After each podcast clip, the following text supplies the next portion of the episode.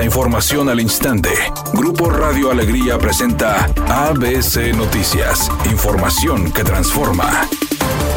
¿Qué tal? Muy buenas tardes, esta es la información. Los ciudadanos que no puedan concluir algún trámite entre el 16 y el 18 de enero ante el Poder Judicial, esto a consecuencia del intento de hackeo de la red del organismo, podrán hacerlo el próximo 19 de enero, según un acuerdo emitido por el Tribunal Superior de Justicia y el Consejo de la Judicatura. En el documento firmado por el magistrado presidente José Arturo Salinas, se detalló que tras el intento de hackeo, se activó un protocolo que demandó bajar de la red los sistemas internos y externos de información incluyendo el tribunal virtual, además de que se inició un proceso de vacunación a la información almacenada en los servidores oficiales, al igual que en los equipos de cómputo del Poder Judicial. Según el artículo 2 del mismo apartado, dentro de los plazos referidos, las autoridades judiciales estarán obligadas a emitir las resoluciones y sentencias sobre los asuntos de su conocimiento, además de que procurarán su ejecución para no retrasar la decisión sobre los casos con carácter de urgentes, según el criterio del juzgador encargado. Se detalló que una vez concluido el protocolo, el servicio de la red se restablecerá en un lapso de 72 horas.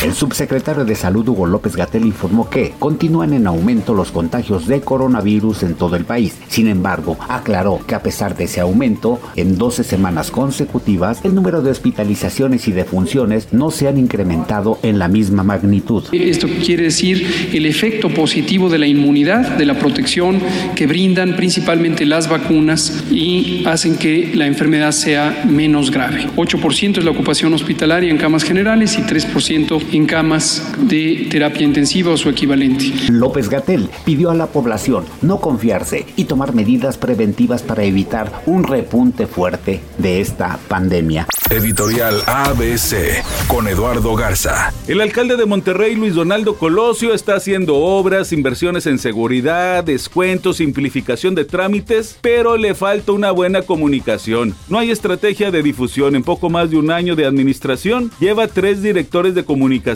y aún siguen sin penetrar en la ciudadanía los mensajes oficiales. Muchas veces los recomendados o recomendadas no funcionan para lo que quiere el alcalde. Al menos esa es mi opinión y nada más.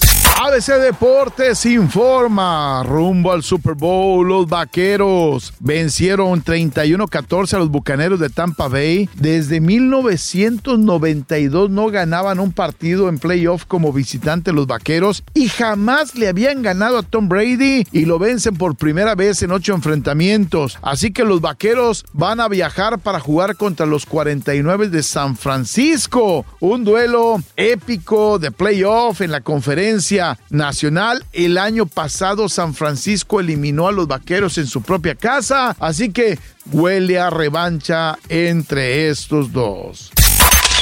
A partir del próximo 21 de enero, la Filmoteca de la UNAM realizará un ciclo de cine para rendir homenaje a Guillermo del Toro. De hecho, solo se proyectarán películas en las que Del Toro ha participado, ya sea como productor, guionista o director. Él tiene ya muchas películas dignas de verse varias veces. Tan es así que ha ganado Oscars, Globos de Oro y recientemente el Critics Choice Awards por su reciente película Pinocho.